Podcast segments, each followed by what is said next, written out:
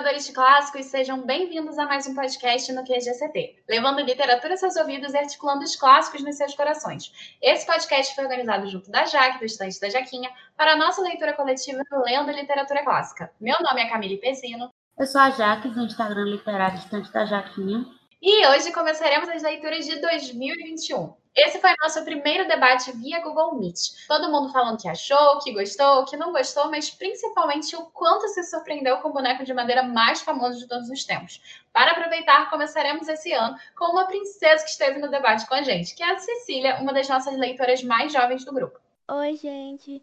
Eu gosto muito de ler, tenho 13 anos e sou de Campina Grande. Adorei a leitura de Pinóquio. Bem, antes de passar a palavra para a Jaque trazer aquele resumo divertido que a gente já conhece, vamos falar um pouquinho sobre o autor Carlo Collodi.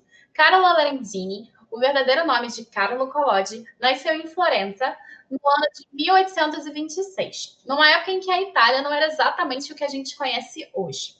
Ele era filho de uma burguesa com um cozinheiro, o que mostra que sua vida, considerando as classes sociais, foi bem diferente. Collodi estudou em um seminário, como muitas pessoas da sua época, e adquiriu um diploma de teologia. Inclusive, foi um tempo depois que atribuiu a si o nome Collodi, que era o nome do vilarejo em que sua mãe nasceu. Antes de ser escritor de ficção infantil que conhecemos, o Collodi tinha sido um jornalista, e um jornalista que teve renome, aliás. Porém, o mais interessante da sua biografia se relaciona ao seu posicionamento político.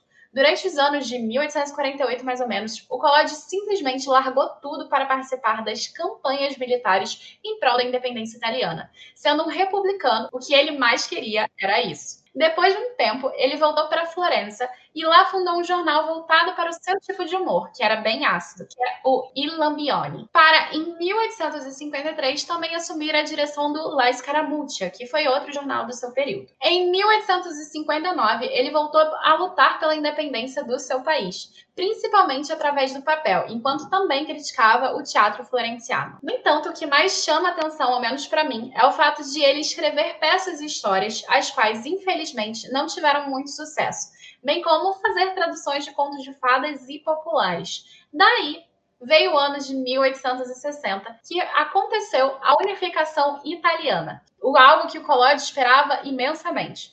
Só que como a vida é um mar e o caixote vem para derrubar a gente, o Collodi ficou decepcionadíssimo com o que estava vendo.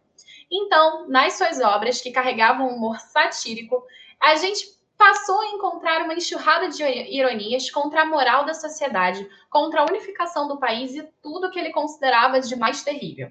E muito provavelmente foi por isso que ele se dedicou a escrever histórias para crianças, porque eram os que mais podiam mudar aquela realidade no futuro. E aí surgiram os seus textos de sucesso, como L'Aventure de Pinóquio, que a gente conhece como As Aventuras de Pinóquio, que ganhou vida em um periódico de 1881. Esse periódico era o Giornale per i Bambini, ou seja, o jornal para meninos, ou os meninos, no caso. Os diretores pediram para o Collodi escrever uma história que fosse agradável e instrutiva. E, bem, ele criou Pinóquio. Agora, se é agradável, vai depender muito do seu ponto de vista. E essa é a sua deixa, Jaque. Pinóquio começa quando um, um carpinteiro pega um pedaço de, de de madeira e vai meter a machadada nele. Só que aí o pedaço de tora fica, meu Deus, não me mate, não me mate. Aí, poxa, aí fez, caramba, a tora fala, que massa. E não se abalou com isso, né? Chegou o amigo dele lá, começou a conversar com ele, e aí, rapaz, beleza, Aí, só que aí o pedaço de madeira começou a indicar com o cara. Aí, Valentinha. Valentinha por quê? Porque o GP tinha uns apelidos esquisitos nele. Aí ele fez, meu irmão, esse seu carpinteiro tá me tirando. Aí eles começam a sair na porrada, só que no fim das contas, o, o GP pega um pedaço de madeira para ele e vai fazer o bonequinho, que é o Pinóquio. E aí ele vai criar o Pinóquio como filho. Só que o Pinóquio já nasce com o cão no couro. Começa a fazer um monte de besteira, um monte de traquinagem. Inclusive, ele queima os pés e fica sem pé. Aí ele fica lá chorando, aí o Gepeto vai lá, refaz os pés dele, pobre lascado que o Gepeto era, pegou a, toda a comida que ele tinha, que era só duas peras, deu pro Pinóquio, ainda vendeu o casaco dele e fez, agora você vai estudar que você vai ter um futuro. Aí o Pinóquio vai para a escola, só que não. No meio do caminho ele vê um teatro de marionete, ele fez, oxe, que massa, doido, eu vou entrar aí, ó, vou assistir a peça do nada de escola, estudo depois. Aí pega a cartilha, troca por dinheiro e compra o ingresso. No meio desse negócio das marionetes, acabou o show, o dono lá vai fazer o churrasco para comer e vai jogar uma das marionetes da apresentação. Aí o Pinóquio vai lá de herói e faz, não mate ela, me mate, porque ela não merece isso. Aí o cara fica emocionado e dá o dinheiro para Pinóquio, porque com pena da história do Pinóquio, né, que ele gastou dinheiro e faz, vai lá mesmo, você vai estudar, volta para seu pai. O Pinóquio vai voltar para casa, dizendo, agora, agora eu vou tomar jeito de gente. Aí ele encontra uma dupla, que é uma raposa e um gato. Aí a raposa e o gato olham para ele e dizem assim, meu irmão, se tu pegar esse teu dinheiro bem aí e plantar num terreno lá lá, vai nascer um árvore de dinheiro que vai duplicar teu dinheiro. Aí ele faz, é não, bicho. É, bora lá que vai dar bom, vai dar bom. Ele fez, hoje foi, bora. Aí o Pinóquio, quando estava indo, ele é receptado por uma dupla de ladrões. Porque os, os coleguinhas que estavam com ele sumiram, magicamente, né? A raposa e o gato sumiram e de repente chega uma dupla de ladrões para roubar ele. Aí a dupla de ladrões rouba ele, ele arranca um pedaço da pata da ladrões e aí a dupla de ladrões com raiva pendura ele numa, numa árvore enforcado, deixa ele lá balançando, que nem um nenhum nada, né? Deixa o Pinóquio, ele só não morreu porque ele não era gente, mas ele ficou todo lascado. Aí ele é salvo por uma maravilhosa fada azul. Aí essa fada azul vai cuidar dele, e aí ele vai e fica bom e vai voltar para cá. Só que no que ele vai voltar para casa, ele encontra de novo a dupla lá, né? Raposo e o gato. E curiosamente, o gato tá sem pata. Mas por que será? Porque o não tinha arrancado a, a pata do ladrão. O ladrão, na verdade, era ele Aí eles fazem, e aí, bicho, tu plantou dinheiro? Ele fez, não, ó. Aí ele, oxe, por quê? Bora lá, agora tu vai plantar. Aí eles vão, plantam o dinheiro, que obviamente não deu nada, aí o Pinóquio vai embora, quando ele volta no outro dia, chega o papagaio, ih, idiota, tu perdeu teu dinheiro, ó, te roubaram, ó, tá. Aí é não, aí fica triste, aí vai no juiz dizer que foi roubado. Aí o juiz disse, para deixar de ser otário, tá preso. Aí o Pinóquio vai, mas eu sei lá, está preso. Chega o dia de soltar os ladrões e todo mundo que não presta vai ser solto. Só que aí disseram pro Pinóquio que não ia soltar ele, porque na verdade ele não era vítima, ele não era o ladrão. Aí faz que nada, bicho, eu sou é mal, pode me soltar aqui que eu sou bandidão. E é, é, é.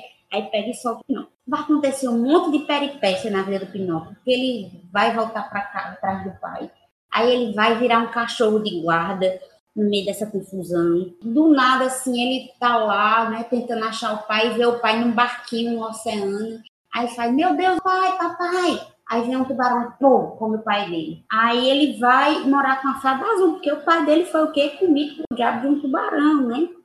Aí a fada azul faz, meu irmão, agora você tem que ficar bom menino, porque eu amo você, eu vou cuidar de você, você é sua mãe. Certo, ele vai sendo bom menino, só que aí ele encontra um amiguinho que diz para ele que se eles forem para a terra dos brinquedos, nunca mais eles vão ter que estudar. Aí ele faz, é nada, depois vão-se embora. Aí eles entram numa carroça e vão para a terra dos brinquedos. Estão lá se divertindo muito, massa, não, não vai voltar mais para casa. Que aí eles começam a virar jegue. Aí depois que ele vira um jegue, ele faz, meu Deus, eu virei um jegue, porque menino que não estuda fica o quê? Fica burro. É bem figurativo, né? A linguagem do, do color. Aí ele é vendido, esse burro é vendido, consegue fugir no mar. Aí ele vira boneco de novo e é engolido por um tubarão. E adivinha quem tá dentro do tubarão? Isso mesmo, o Gepeto, porque ele nunca foi digerido. Entendo como é isso, mas tudo bem, né? É de fato.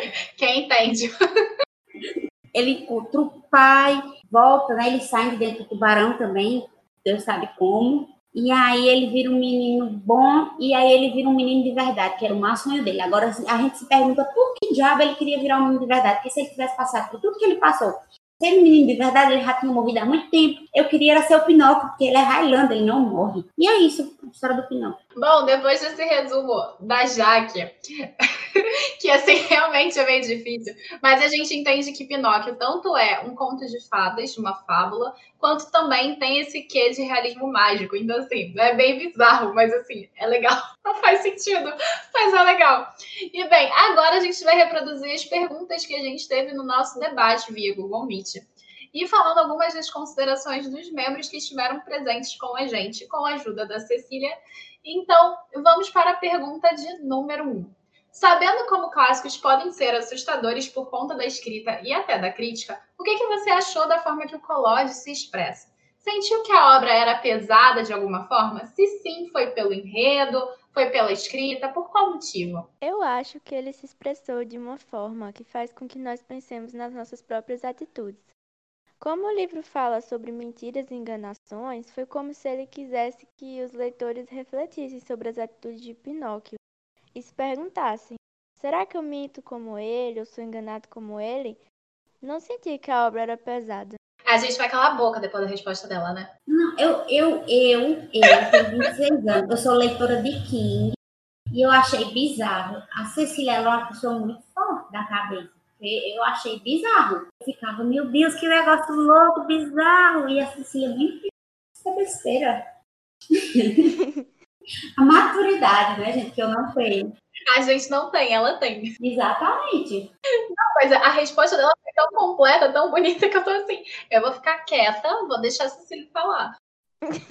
Obrigada. A Cecília. Eu achei pesado, eu achei doido, eu achei bizarro, mas é é para a gente pegar as crianças, né, e dizer assim para elas, olha, vocês têm que estudar e têm que trabalhar, senão vocês vão se lascar a vida toda igual que não. Só que, na verdade, a gente tá com quantos anos, meu Deus do céu?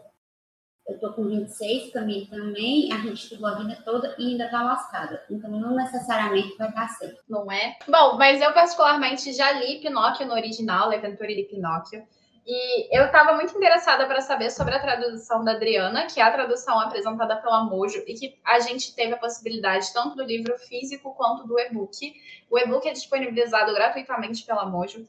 Então foi bem interessante, porque eu acho a escrita do Collodi bem simples em relação a esses termos. Tem alguns termos ali um pouco complicados da tradução mesmo, até porque é o dialeto toscano que ele se baseia. É bem interessante ver como ele vai produzindo a sua escrita, a sua narrativa então, eu gosto bastante, eu acho bem simples nesse quesito. Agora, eu acho que o enredo é assustador. A gente vê o grilo falante morrendo. Ele tá com tijolo no grilo falante. Para mim, quando eu li a primeira vez, e eu sou da, do período Disney já também, cara, eu li a primeira vez, eu tomei um susto, porque eu não esperava que ele fosse esmagar o grilo falante, sabe? Então, assim, essa cena foi uma cena marcante para mim, porque eu fiquei muito assustada. Eu não esperava. E eu entendo que o Colóide quis com aquilo hoje, principalmente, mas na época eu tomei um susto, um baita susto. Mas é, alguns aspectos do enredo eu acho realmente pesados. A Cecília, assim, me surpreende. Uhum. A, a, né? Porque, assim, é, é, talvez seja porque a gente é geração Disney e a Cecília já não é essa geração Disney da gente, né? Eu acho interessante tipo, como o enredo ele é pesado tanto da forma metafórica, a partir do o pé do Pinóquio pegando fogo, a partir dele sendo enforcado na árvore. E a escrita do, do ela é muito visual. Então, eu consigo imaginar todas as cenas que o Pinóquio vai passando, sendo engolido por tubarão, arrancando a pata da, do gato, sabe? Esse tipo de coisa bem visual me assusta, principalmente porque era para o público infantil, mas a gente entende que o conceito de infância como infância, ele surge a partir do século XIX, que é o, o período do Collodi. Então, antes disso, a criança era considerada um homem pequeno. Só que você tem aquela, toda aquela construção de formação moral, que é a proposta do Collodi. Então, ele está inserido nessa questão bem forte, justamente porque ele estava incomodado com a unificação italiana como foi, como a moral e os costumes italianos estavam se desenvolvendo. É, é diferente do conceito de infância que a gente tem hoje, que todas essas coisas são muito violentas e não são próprias para a criança, mas na época do Collodi era. E tanto é que você tem, antes disso, os contos de fadas, os recontos, eles eram bem sangrentos, bem violentos.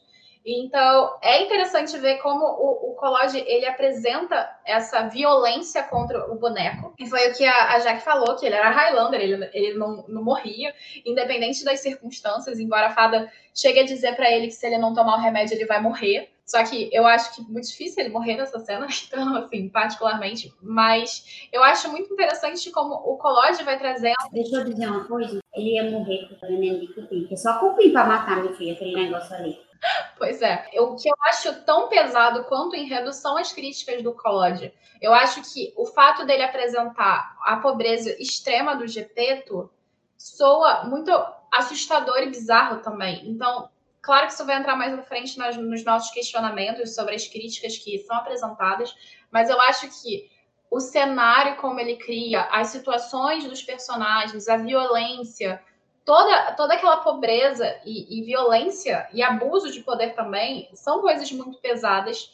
E eu acho que é interessante ele botar isso para uma criança, para as crianças em geral, da, da Itália daquela época, justamente porque você tem essa potência e essa força acontecendo na Itália e são críticas contundentes. Então, se ele está querendo mudar a realidade, ele tem que chocar mesmo. Então, assim, eu acho interessante como ele faz isso. Não que eu acho que naquela época fosse realmente chocante, porque era uma vivência realmente violenta e ele reproduz isso nas páginas, mas continuo chocada, assim, continua para mim continua pesadão, assim. No filme da Disney, o que mais chama a atenção da gente é que quando o Pinóquio mente, o nariz dele cresce. Mas esse livro do Collodi, ele é tão, tão bizarro, tão bizarro, que essa é a coisa mais besta e irrelevante. Porque, tipo, o que é isso perto de ser enforcado, de ser comido por um tubarão, de ser feito de cachorro, de arrancar a pata de um bicho, de dar uma, uma martelada na sua própria consciência? Ele dá uma martelada e, e, joga um tijolo, né? Tipo, ele faz as duas coisas, né? Ele joga um tijolo ou ele joga um martelo. Na verdade, acho que ele joga um martelo, né? Joga um martelo. É, tem razão. Cara, isso é muito bizarro. É tanta coisa bizarra que acontece, é chegar a ser tipo bobo no livro. Não é uma das coisas que mais chama a atenção. O que mais me chama a atenção, assim, nessa do, do enredo é a questão visual. Eu acho que o Collodi tem uma escrita extremamente visual. Você consegue ver as cenas acontecendo na sua frente. Dele tacando martelo, do, do, dele sendo enforcado. Cara, eu quando, quando ele morde a pata do gato, eu consigo ver a pata caindo, sabe? Na minha cabeça, na leitura, na forma como ele descreve. E eu acho muito legal também a ambientação que o Collodi faz. Porque as coisas que acontecem à noite, as coisas que acontecem no dia, no claro, elas estão relacionadas com o que é mais negativo, o que é mais positivo, sabe? Isso também é legal. Uhum. Também tem a questão do caminho certo e do caminho incerto, nesses contrapontos da jornada do Pinóquio qual o caminho que ele tem que seguir, o que caminho ele faz que não deveria. Por exemplo, quando ele está lá no início, que tem aquela situação do, da cartilha, que ele tem que ir para o caminho certo, mas ele se desvia e acaba mal. Então, assim, isso, claro, da parte da moralizante do Collodi, mas, cara, é muito visual, é muito cinematográfico. Inclusive, vai ter agora uma adaptação de Pinóquio, que é italiana mesmo, com atores italianos, que eu tô super ansiosa para assistir, porque parece que vai seguir esse lado bem sombrio e dark do, do Pinóquio. E o legal é que a Hilda, que também estava lá no, no, grupo, ela falou que ela nunca teria lido o Pinóquio se não fosse a gente, porque ela achava que era uma coisa super simples e super meiga e encontrou um, quase um dark fantasy ali, que realmente é isso. É bizarro. Então, vamos para a nossa segunda pergunta que teve no debate. O que, que você achou do comportamento do Pinóquio? Acha que ele representa mesmo um menino, condiz com a personificação de uma criança? E o Pinóquio para você era ruim ou era ingênuo? Pinóquio foi muito egoísta algumas vezes, principalmente quando ele vendeu os livros para assistir aquela peça de marionetes, esquecendo que o pai tinha vendido o único casaco da casa para ele estudar. Eu acho que a representação condiz com a de uma criança, porque algumas crianças agem dessa forma também. Pinóquio era ingênuo, o que mais prova isso foi quando ele foi enganado pelo gato e pela raposa. Ruim Pinóquio não era, porque senão ele não teria chorado a morte da fada azul, não teria salvado o cachorro e não teria ido ao mar resgatar o pai. Concordo. Acho que Cecília botou uma coisa interessante, porque ela disse tem criança que é assim. E geralmente crianças são assim, porque criança é egocêntrico, só que isso é normal, é da formação do indivíduo, porque não sei explicar por quê, porque não sou Freud, mas tem sim muito sentido o que ela falou. Eu também acho que ele condiz o comportamento por causa disso. E que ele não era um malvado, não era ruim. Ele só era burro e arteiro. Bom, eu vou acrescentar, eu concordo com a Cecília e com a Jaque, mas eu vou acrescentar o que a Cecília falou e o que a Jaque comentou também. É, Existem duas correntes filosóficas que falam sobre o inatismo, ou seja, você nasce mal, e o empirismo, você se torna mal por causa da sociedade. E eu acho interessante que o Collodi, ele na minha perspectiva, apresenta o empirismo, que são as coisas negativas da sociedade que vão corrompendo o Pinóquio. É uma criança, e como a Jack falou, está realmente relacionado ao Freud, justamente porque a criança, ela vem do útero, aquele espacinho que é só dela, então, para ela, a realidade é ela mesma. Então você tem esse egoísmo infantil, esse egocentrismo infantil, de não ter noção e não ter empatia em relação ao outro. Tanto é que você tem a cena em que o Pinóquio come as peras do pai e dane-se o pai. Ele não se pergunta ou se preocupa o que, que o pai vai comer, sabe? essa relação não é porque a criança ela é má porque ela faz isso, é porque ela não tem noção de que o pai não vai ter outra possibilidade de alimento, de Pedro não tem outra coisa para comer. Ela não se toca disso. Então, eu acho que essa percepção do Freud da criança egoísta faz muito sentido dentro de Pinóquio, porque é realmente o comportamento de uma criança. Uma criança não quer dividir um brinquedo, uma criança não quer dividir a comida. E é por isso que, por exemplo, a escolarização e a convivência com outras crianças é tão importante. Para ela entender o que é uma sociedade, o que essa relação está sendo construída ali. Então, voltando ao inatismo e empirismo, é legal que a criança ela nasce egoísta, não má, como é o sentido do inatismo, mas ela pode ser corrompida pelo meio. Por diversas vezes o Pinóquio é levado a fazer alguma coisa porque ele vê alguma coisa da sociedade ou alguém da sociedade está literalmente falando para ele fazer alguma coisa ruim. Aí, por exemplo, a gente tem a cena que o amiguinho dele convence ele para ir a terra dos brinquedos. E o Pinóquio vai porque ele é convencido a fazer isso. Da mesma maneira que ele pode não ser convencido a fazer uma maldade, como acontece na cena do galinheiro, em que ele era um cachorro, e aí as, as raposas, o, o que pegavam as galinhas, eu acho que eram raposas, né? Me corrija se eu estiver errada, queriam convencê-lo a fazer exatamente o acordo do outro cachorro, que era deixar uma galinha para o cachorro e o resto ficar com a raposa, ou os ovos, alguma coisa assim. E aí o Pinóquio decide contar a verdade para o dono da, do galinheiro e tudo mais. Então, assim, existe esse empirismo dentro da narrativa do Collodi, por, justamente porque o Collodi está criticando a sociedade italiana, como são os moldes da sociedade italiana. E tanto ele acredita nesse empirismo que ele começa a escrever para crianças para tentar mostrar para elas outro tipo de moral. Então, isso é bem interessante dentro da proposta que o Collodi está trazendo ali, justamente aliado a essa coisa freudiana que provavelmente o Collodi nem imaginaria. Então, assim, então você tem uma representação, pelo menos na minha concepção, que super condiz o comportamento do Pinóquio de uma criança extremamente ingênua. Mas, cara, é muita burrice junto. Mas essa burrice em si faz bastante sentido, porque é aquela coisa da inocência infantil de que não sei nada do mundo, o que, que o mundo pode me proporcionar, que pode estragar. Então, assim, todas essas relações são bem condizentes, pelo menos para mim. Interessante que no grupo eu acho que todo mundo concordou com isso, não foi? Eu sei que não tem resposta certa, mas tem, tem um direcionamento bem não, eu gostei muito da resposta da Cici, porque faz bastante sentido. Que se ele fosse mal, ou seja, indo para esse lado sociopata da coisa que a gente entende hoje, ele não se preocuparia, não, não choraria pela morte da fada azul, não se preocuparia em salvar o pai, nem nada do gênero. Ele não se arriscaria com os outros em nenhum momento. Então faz todo sentido. Cecília, rainha, deixou de ser princesa e foi para o status de rainha agora.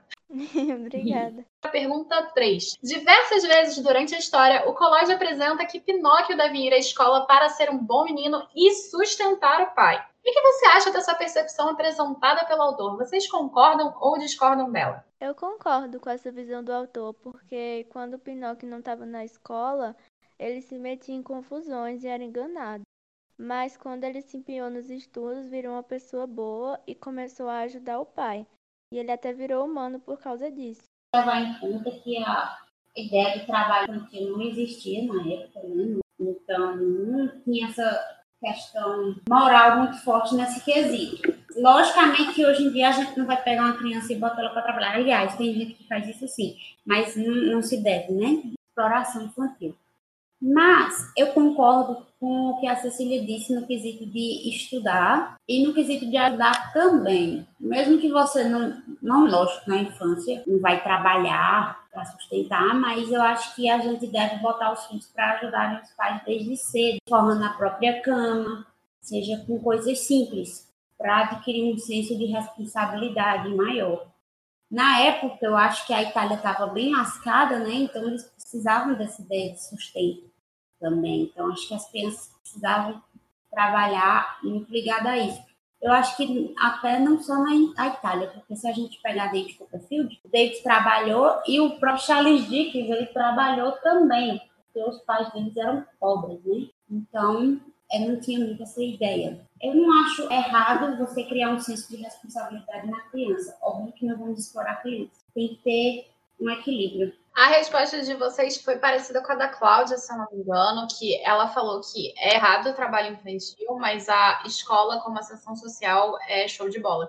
E eu concordo com isso. Tipo, o colégio ele vai apresentar aqui duas ideias. A ideia de o que é ser um bom menino e o que é ser um bom menino dentro dessa sociedade? É só você ter atitudes boas, atitudes morais boas ou sustentar o seu pai.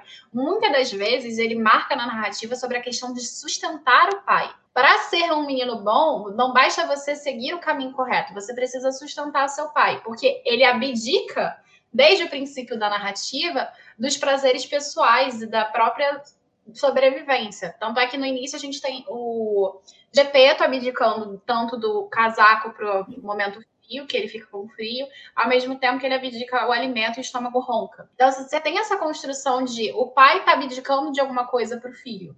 E esse filho tem que corresponder a isso de abdicar. Isso me incomoda. Isso me incomoda porque você não tem que ser bom para os outros, você tem que ser bom para si sabe? Isso é uma coisa que me incomoda dentro da construção e da percepção que o Collodi traz aqui, mas foi o que a Jaque falou e foi até o que a Cecília falou, mas principalmente a Jaque.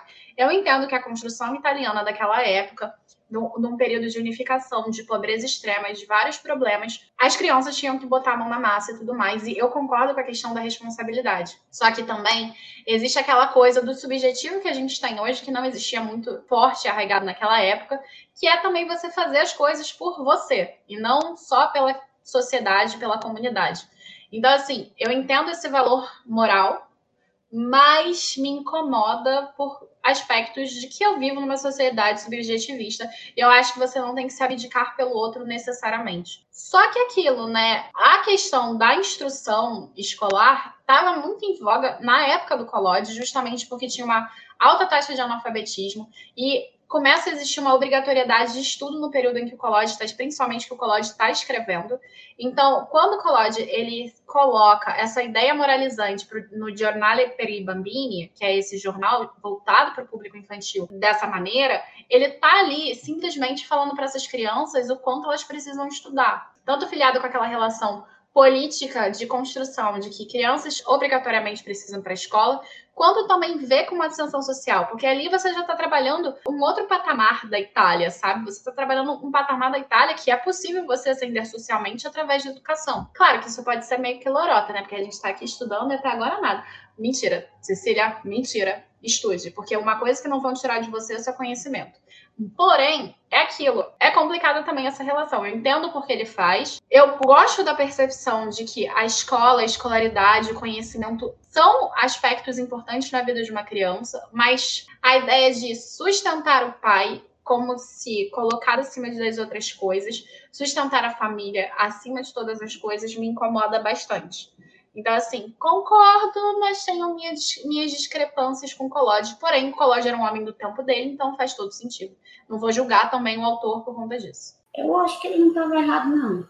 Se o seu pai lhe sustentou a vida todinha, você tem mais que retribuir mesmo, para dar uma velhice confortável para ele. Mas eu acho que você tem que fazer isso porque você quer, não porque é uma obrigatoriedade. Beleza. Entende a diferença? Tipo assim. Sim, entendo. Mas escuta, se eu estou dizendo para uma criança que isso retribuir isso é importante na formação dela, ela já vai encarar isso de uma forma melhor quando ela estiver mais velha do que se ninguém falar nada nunca para ela. Mas a questão é você forçar esse pensamento e não fazer ela chegar a esse pensamento, entende?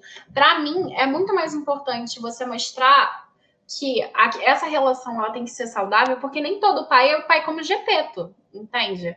Tem pai que não tá nem aí para o filho, tem mãe que não tá nem aí para criança. Então assim, principalmente pais, né? A maioria das crianças, por exemplo, nem tem pai aqui no Brasil na certidão de nascimento. Então, você simplesmente dizer para essa criança que ela é obrigada a sustentar alguém que não necessariamente foi um pai de verdade, mas só por causa de um estatuto social, isso me incomoda. Porque tem pais e pais. Uhum. Então, assim, eu acho que é complicado. Eu acho que essa construção, ela tem que ser espontânea por parte dessa criança. Tipo assim, ver o sacrifício do pai e falar assim, cara, eu quero fazer esse sacrifício por você no futuro. é uma coisa, entendeu? E não dizer para mim, tipo, você tem que fazer isso, sabe? Sem pensar nos prós e nos contras, sem pensar o quanto você tem que abdicar de si mesmo ou não. Então, para mim, existe uma problemática aí que não foi pensada pelo Collodi. Eu entendo, como eu disse, eu, eu não discordo da percepção dele do, do que tem que ser feito, de também proteger os seus pais, como os seus pais te protegeram quando você era criança, quando você era incapaz de sobreviver sozinho. Só que nem todo pai faz isso. Então aí é uma problemática que o Collodi não pontua na história. Entendi. Sabe? Então, assim, acho complicado. Uhum. Ponto.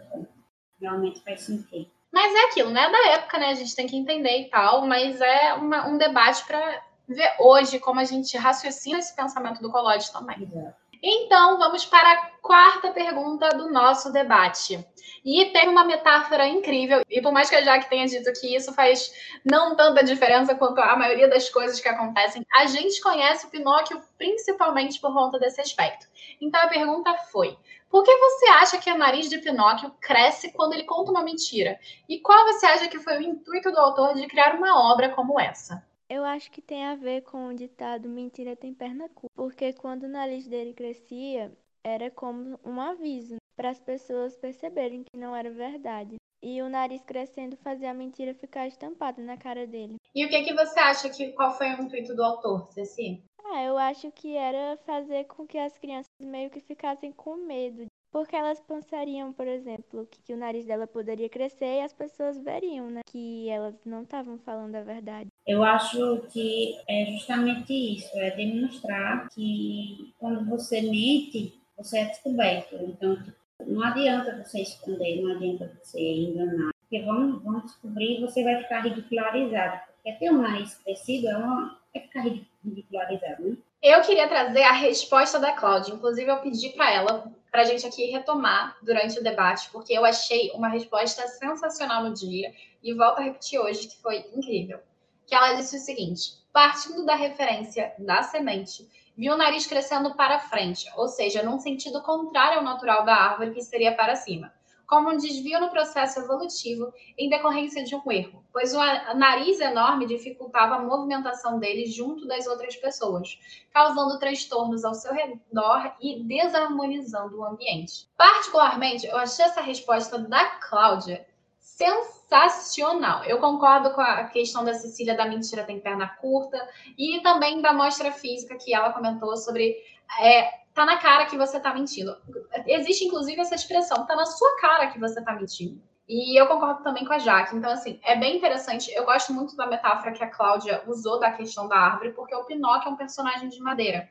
E a questão do nariz crescer para frente ao invés de para cima, fala também sobre essa questão de verticalidade e horizontalidade da nossa moral.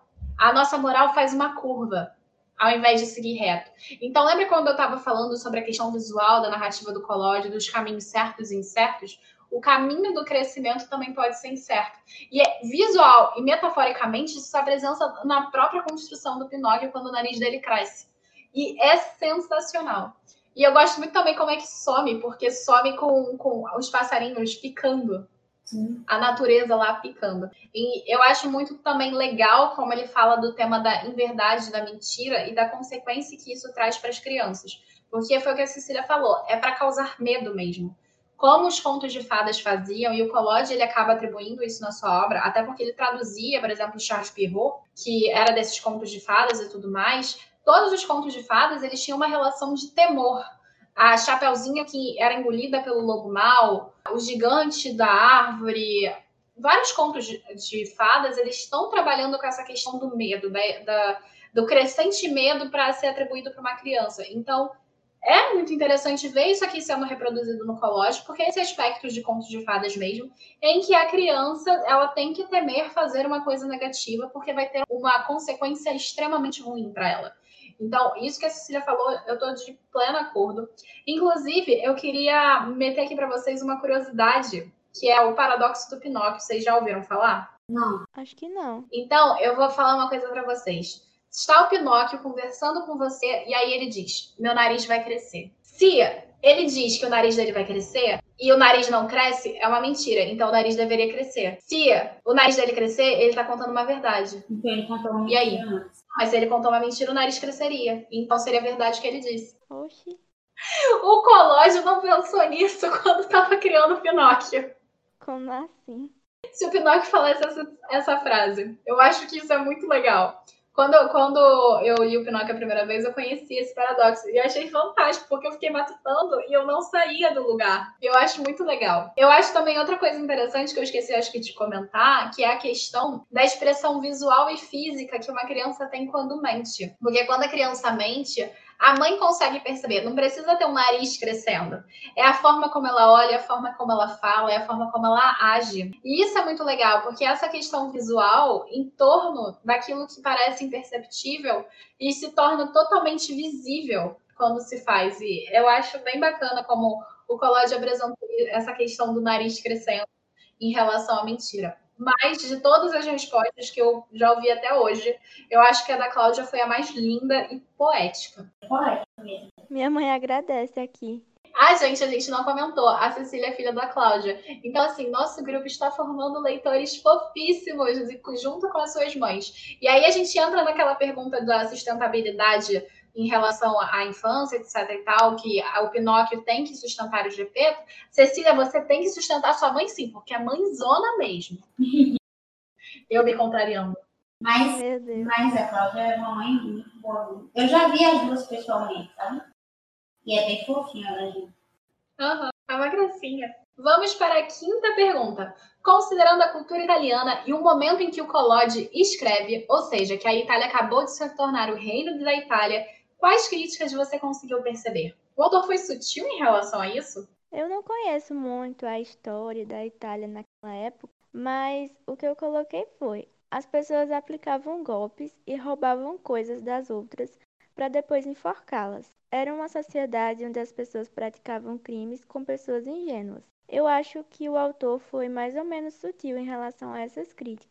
Rapaz, eu acho que ele foi crítico com a questão da justiça, né? Que foi uma coisa que eu tinha falado. E o próprio Pinóquio, ele foi preso por ser inocente, eu acho que é isso. E tem a questão que a gente já falou, né? Da pobreza extrema, que era um GT bem pobre, da necessidade do Pinóquio estudar e trabalhar para salvar. Eu queria pontuar uma frase bem do início, que é quando ele dá o nome do Pinóquio, que ele diz assim: Quero chamá-lo de Pinóquio.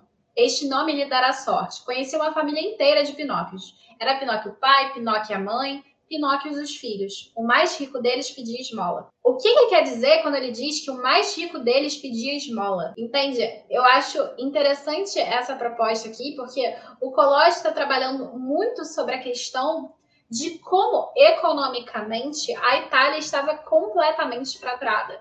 Foi o que a Jack falou sobre a questão da política. A política estava fraturada e a moral era o oposto do que o Collodi pressupunha, que seria quando houvesse a unificação, a república e tudo mais, a Itália, etc. Então, assim, o Collodi estava falando sobre o que ele acreditava que era a Itália naquela época, de um ponto de vista de alguém que discordava de absolutamente tudo. Então, quando ele fala sobre a política, e ele está falando que para dentro da, dos presídios estão os bons e os maus vão para fora. Porque para eles existe essa liberdade de ser mal na vida cotidiana. E isso é uma percepção que o Collodi faz na metáfora ali, numa brincadeira, mas que é na percepção dele, porque os bons eles estão aprisionados naquela moralidade positiva, enquanto os maus eles estão saindo das cadeias e tendo ascensão, roubando, furtando, sendo violentos. Então, assim, a gente tem uma extrema violência dentro do Pinóquio, com a, todas aquelas figuras e visualizações que a gente tem da a mão, é, pés em fogo, etc e tal, pés em chamas e tal, justamente porque talvez fosse uma coisa extremamente comum. Tem a cena do dono das marionetes em que ele quer comer alguma coisa porque ele tá com fome. O Gepeto também tá passando fome. Existem brigas e brigas diversas vezes entre vários personagens e tudo mais. Existe abuso de poder, inversão de valores, a taxa de analfabetismo, como eu já tinha dito, era muito alta. Então, é, a educação era uma coisa necessária. Existia essa proposta de ascensão social pelo estudo, que antes não era uma possibilidade, até pela forma como funcionava. Então, assim, o Collodi vai trazer tanta crítica e a partir principalmente de metáforas, ele traz personagens extremamente simbólicos É, se você procurar, por exemplo, o símbolo do grilo, a simbologia do, do burro, a simbologia do tubarão, você, por exemplo, quando o Pinóquio ele é engolido pelo tubarão e o pai dele é engolido pelo tubarão, e ele vai, por exemplo, é, mudando a percepção dele de, de realidade ali, quando ele faz isso e salva o pai, o tubarão ele tem o símbolo da violência, da morte, do poder, etc. Então, ali, o Pinóquio ele está tendo que enfrentar diversas adversidades que hoje a gente quer inibir que nossas crianças sintam, para conseguir crescer, para conseguir se tornar um bom menino. Ele tem que entender as adversidades, o que é negativo naquela sociedade, ir contra elas para ser um bom menino. Então, isso até é coisa da pergunta mais à frente. A gente tem um símbolo, por exemplo, do burro, que é aquele símbolo do homem selvagem, que tem um temperamento ruim, que é difícil. Você tem a raposa, que é aquela coisa da astúcia, da deslealdade. Enquanto você tem o grilo, que é aquele símbolo de ser aquele que vai mostrar uma consciência, vai mostrar aquele, aquele caminho correto. Então, assim, você tem vários símbolos dentro da, da narrativa que vão te trazer várias informações diferentes para mostrar como essa sociedade era problemática. E eu acho que esse é um ponto do colégio bem interessante, porque tudo ali são diversas metáforas. E era o que a gente está, já que até falou, chegou a comentar no resumo, que é aquilo, cara, parece que o, o colégio usou drogas para fazer essa, essa, história. Mas quando você vai vendo passo a passo todas as metáforas que ele usou, a gente vai entendendo que o que ele estava criticando era aquela sociedade, como aquela sociedade era complicada, violenta mesmo. Então, assim, é um trabalho excepcional do Collodi, eu acho, mesmo que eu acho que ele exagere em alguns pontos, assim, eu acho que a forma como ele traduz isso a partir dessa proposta de conto de fada é sensacional. A próxima pergunta, ela é a penúltima e extremamente filosófica. Ao atirar o martelo no grilo falante, Pinóquio cala sua consciência. Você acha que nós, mesmo adultos, não acabamos passando por cima da nossa consciência para fazermos alguma vontade? Explique a sua opinião. Eu acho que sim. Por exemplo, às vezes eu sei que uma coisa pode dar errado e mesmo assim eu faço. Eu acho que a gente cala sim a consciência da agir, mas não é bem uma questão de tipo é uma questão de atropelamento de valores, muitas vezes, né? Ou até de, nem só de valores, mas muitas vezes a gente age por um impulso, por exemplo. Às vezes a gente nem escuta a nossa nem dá tempo dela falar. Que o caso do Pinóquio, ele ainda tinha consciência que ia dar errado, né? Porque tipo, ele ouviu a consciência falar e ele calou a consciência. Muitas vezes a gente nem deixa a própria consciência falar.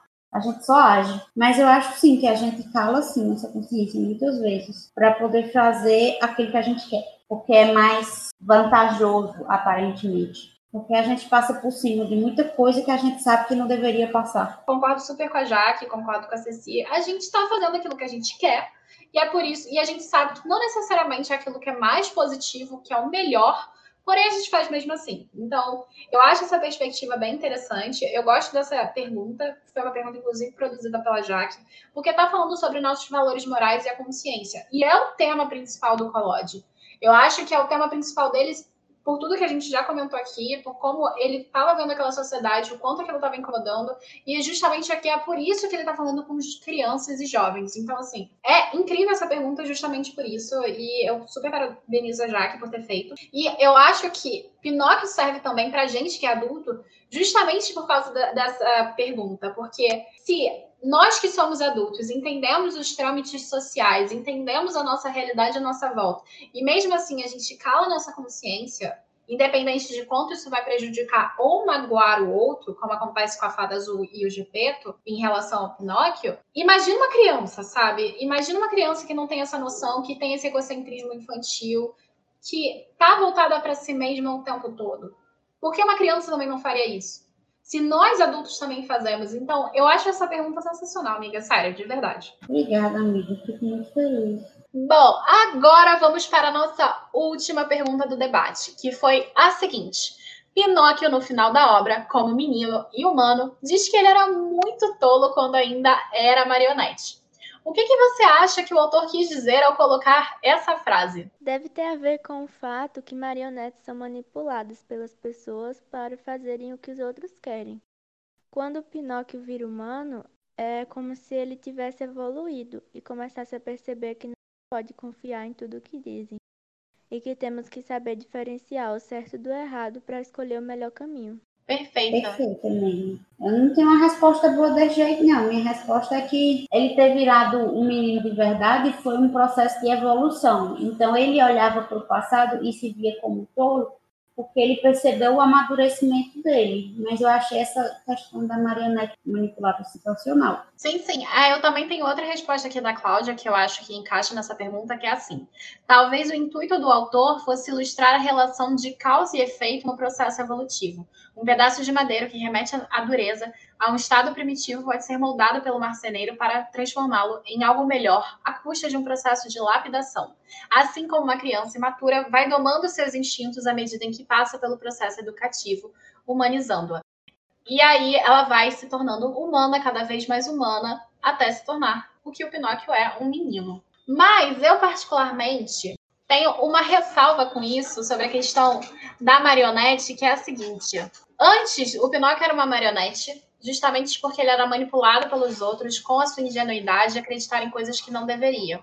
Mas, a partir do momento em que o Pinóquio aprende os valores sociais que são bem quistos ali, como sustentar o pai, etc e tal, ele também não está sendo manipulado pela sociedade acreditar que é o correto ou incorreto? Sim, mas é uma questão de formação social. Todo, todo indivíduo ele vai estar seguindo valores sociais vigentes dentro do espectro cultural que ele está inserido. Então, quando ele disse que ele era tolo, porque ele estava sendo manipulado, ele estava sendo manipulado pelo lado, numa questão de maniqueísta, pelo lado negativo da coisa, da sociedade.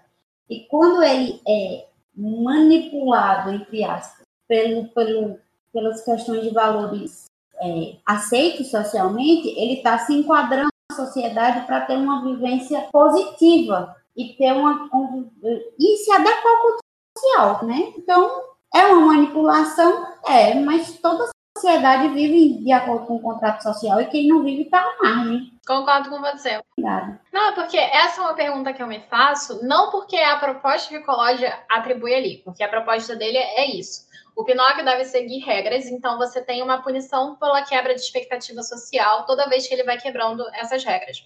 E a partir dos acontecimentos, ele vai se tornando cada vez mais humanizado, porque ele vai deixando de ser esse cara de pau, digamos assim, que é da falta de senso, a falta de noção da realidade, desse egocentrismo infantil, para se tornar uma criança que um ser humano, um, um homem tanto é que ele passa pela transição do tubarão, que também é um símbolo de masculinidade, e daí essa transformação que ele, que ele tem, ele acaba sendo socialmente benquisto, social, ele entende o que a sociedade propõe, deixando aquele ego de lado infantil e se tornando alguém que está olhando para a comunidade, para a sociedade. Por isso que ele, para mim, ele deixa de ser essa cara de pau, essa marionete, e ela passa a ser esse menino, que é o que basicamente a Cecília comentou aqui. Só que eu acho interessante também que essa questão da manipulação da marionete, a gente é manipulado pela nossa sociedade a acreditar o que é bom e o que é ruim. E aí, a gente tem aqui o confronto do Colote com a sociedade que ele vivia. Então, a sociedade dizia coisas que eram ruins, de acordo com a percepção do Collodi, e o Pinóquio tinha que quebrar a expectativa dessa sociedade e não seguir essa sociedade de malandros que não querem estudar e querem brincar, de malandros que ao invés de trabalhar querem roubar. Ele meio que está fazendo, dizendo para gente que a sociedade italiana, dessa, após essa unificação que foi extremamente decepcionante para ele, está dizendo coisas ruins e que o Pinóquio está fugindo desses valores da sociedade para encontrar valores morais que o Collodi entende como positivas. Isso eu acho interessante, porque é, é uma transformação de moralidade, é um romance pedagógico, ou seja, ele está tentando ensinar para as crianças o que é certo e errado.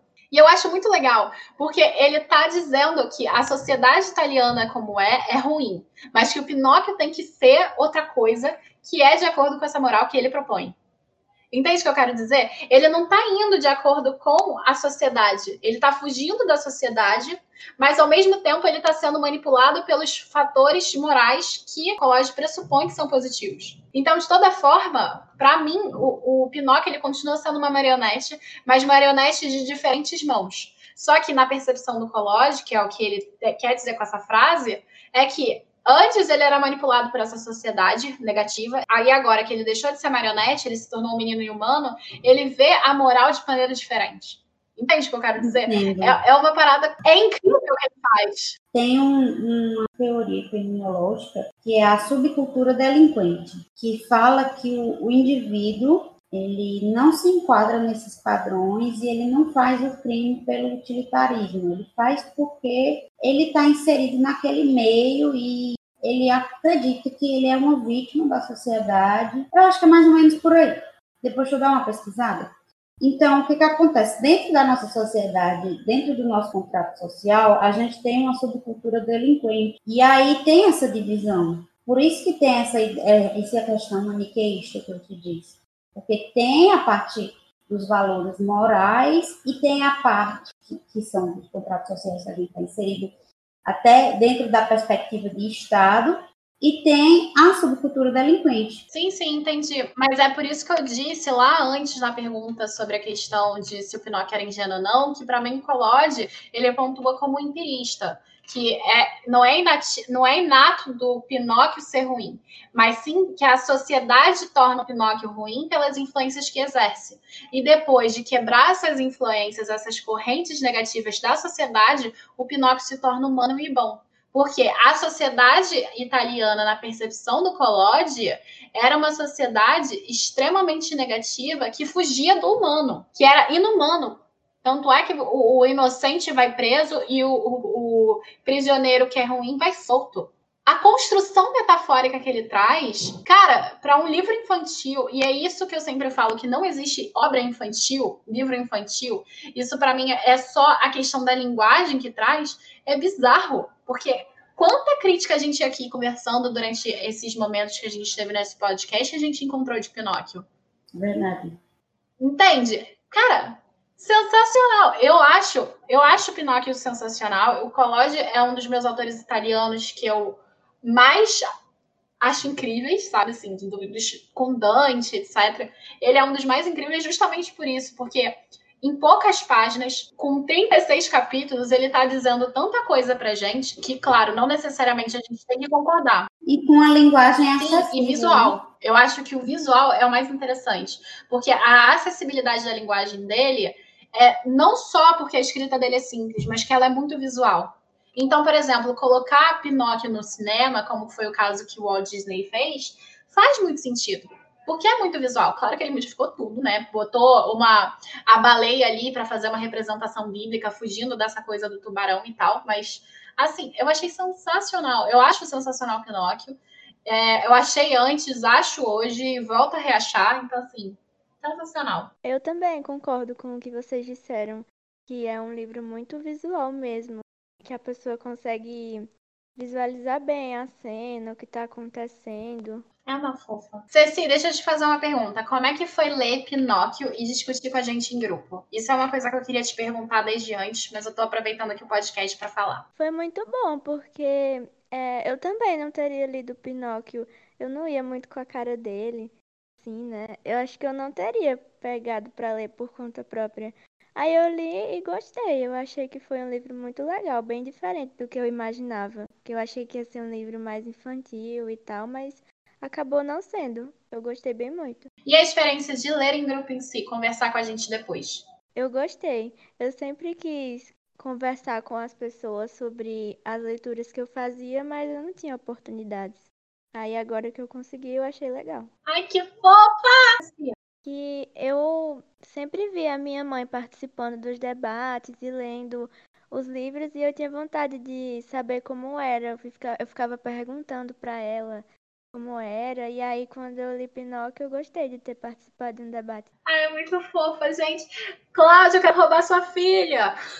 Ah, você, você tem que entrar na fila, porque eu pedi para roubar a Cecília em 2019. Poxa. Ai, gente, agradeço. Agradeço aí. Eu também, né? Fica difícil, a gente quer roubar as crianças, nem pode mais, poxa. Enfim, antes de terminar e irmos para nossa despedida, eu quero agradecer muitíssimo a confiança do Instituto Moji, do Ricardo, justamente porque o Instituto aqui entrou com a gente e foi super bacana. O e-book foi disponibilizado gratuitamente para todos os membros do grupo que não podiam pagar. Alguns dos nossos membros compraram para ajudar também o Instituto a continuar. Então, assim, é um projeto super bacana. Tem e-books gratuitos para quem não pode e para quem pode ajudar e quer também ter essa causa social aliada às suas leituras, comprar os livros físicos é uma possibilidade. Eles são um pouquinho mais caros, mas valem super a pena. Eu encontrei um material muito bom ali. E em breve eu vou fazer resenha para falar sobre essa edição que é incrível. Então, assim, gente, eu super recomendo vocês conhecerem o trabalho do Instituto Mojo. E, de novo, agradeço super a confiança que foi depositada na gente, no nosso grupo. E essa leitura incrível, porque eu realmente considero Pinóquio uma das leituras mais legais que eu tenho no meu rol de literatura infanto-juvenil. E bem, gente, vamos nos despedindo. Eu adorei muito ler Pinóquio e eu queria agradecer pela oportunidade de participar do podcast. Ai, gente, eu vou roubar essa Eu quero agradecer também a todos vocês. Eu sei que é, vocês estão curtindo os resumos, meus resumos estão ficando famosos e eu estou bem contente com vocês todos assim que estão participando do podcast, estão curtindo, estão divulgando com a galera, vocês são show e eu agradeço demais e siga o meu IG também. E lá eu falo besteira o dia todo. Aí vocês vão poder rir comigo todos os dias. E, e, a gente ri mesmo, tá, gente? É assim, não deu para ouvir as nossas risadas por aqui, porque tava todo mundo mutado. Então, assim, tava todo mundo gargalhando com ela falando, mas não deu para ouvir. Porém, enfim, por último, eu quero agradecer todo mundo que acompanhou a gente até aqui. É muito divertido fazer esses podcasts. Muito obrigada, Ceci, por ter vindo. Ela é um dos nossos membros mais jovens, junto também com o João e com a Bia, que também são duas crianças super fofas que estão no nosso grupo. É muito bom ver a literatura clássica sendo incentivada para crianças. Isso mostra que ler livros clássicos não é difícil, é uma questão de dar oportunidade a eles. Então, se você estiver interessado em participar do nosso grupo, conhecer essas figurinhas incríveis e também conhecer e participar dos nossos debates aqui no QGCT, entrem, conversem com a gente, podem mandar um direct tanto para mim no grupo Caneta Tinteiro, Instagram, quanto para o Estante da Jaquinha. Vocês serão super, hiper, mega bem-vindos. Vocês podem encontrar a gente do Caneta tanto no site gctinteiro.com.br, quanto no Instagram ou no Facebook, Grupo Caneta Tinteiro. E também a gente tem canal do YouTube, que é o Caneta Tinteiro, e aqui o podcast do QGCT. Em breve também estaremos na Twitch com o grupo Caneta Tinteiro. E é isso, gente. Muito obrigada e até a próxima. Tchau, tchau.